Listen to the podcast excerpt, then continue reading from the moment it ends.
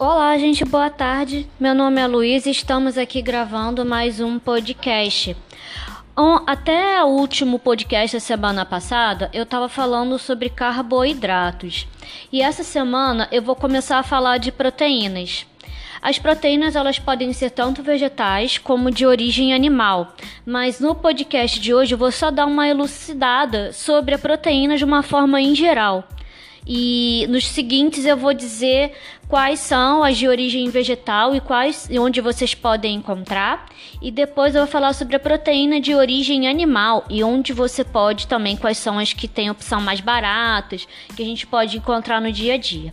Que afinal de contas esse é o objetivo, né, do nosso do meu podcast do projeto, que é facilitar vocês de encontrarem alimentos saudáveis em momentos desse de COVID-19 em que a gente está tendo redução de salário, redução de carga de trabalho e a gente também às vezes tem até problemas, né, de conseguir se manter com uma concentração em alguma função e, e tudo mais.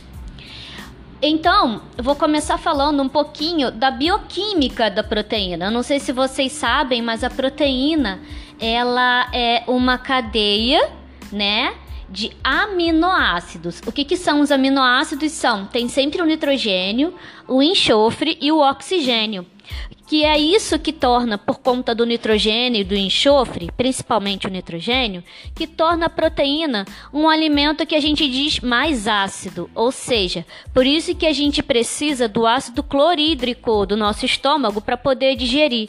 E é por isso também que a gente, quando as pessoas possuem refluxo, gastrite, úlcera, a gente pede para reduzir o consumo de proteínas, porque assim a gente vai fazer com que a pessoa produza menos ácido clorídrico e logo ela vai ter menos problemas de sentir dor ou os outros sintomas.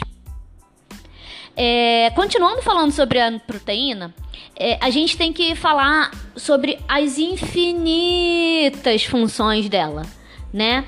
E uma delas que eu gosto muito de sempre falar é que a proteína ela é ela transporta o oxigênio porque você precisa do hemo do ferro mais a globina, que é a proteína, para transportar o oxigênio. Por isso que a gente tem a hemoglobina.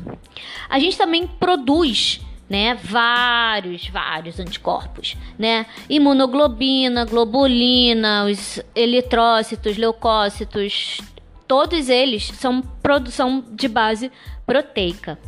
A gente também tem as funções também de enzimas. A maioria das nossas enzimas, tanto para fim de metabolismo, tanto para fim de fazer com que a nossa pele e, outras, e até mesmo a contração muscular seja feita, a gente precisa da proteína.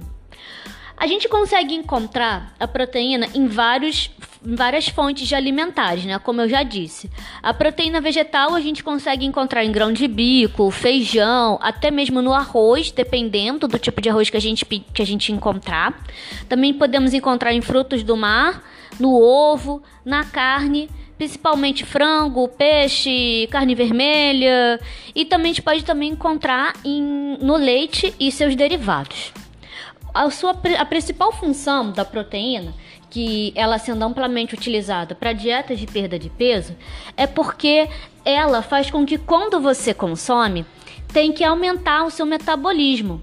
Mas só que, Luísa, qual é a parte boa e a parte ruim de usar a proteína? A parte boa é que você pode sim facilitar a perda de peso aumentando o consumo dela. A parte ruim é que se você tiver uma, uma predisposição a problemas renais, uma predisposição a gastrite, uma predisposição a úlcera, uma predisposição a essas patologias, a gente tem que fazer essa, esse aumento de uma forma super gradativa para a gente poder indo policiando e vendo até quanto você consegue comer. Outra coisa também que a proteína faz é que se a gente comer muito e não se preocupar com a sua função, é que ela pode ser ela é a principal forma de passar alergias alimentares para o nosso corpo. Por exemplo, o glúten para pessoas celíacas, o ovo para algumas crianças, às vezes até mesmo a intolerância ao leite, não é somente a lactose, mas é também a parte proteica.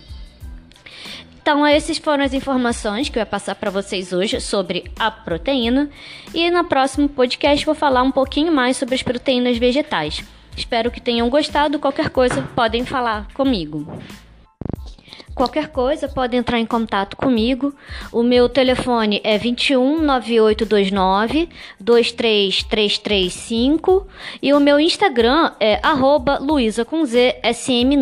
Vocês também podem me encontrar no TikTok com o mesmo, com esse mesmo perfil. E é isso, gente. Até a próxima. Espero que tenham gostado.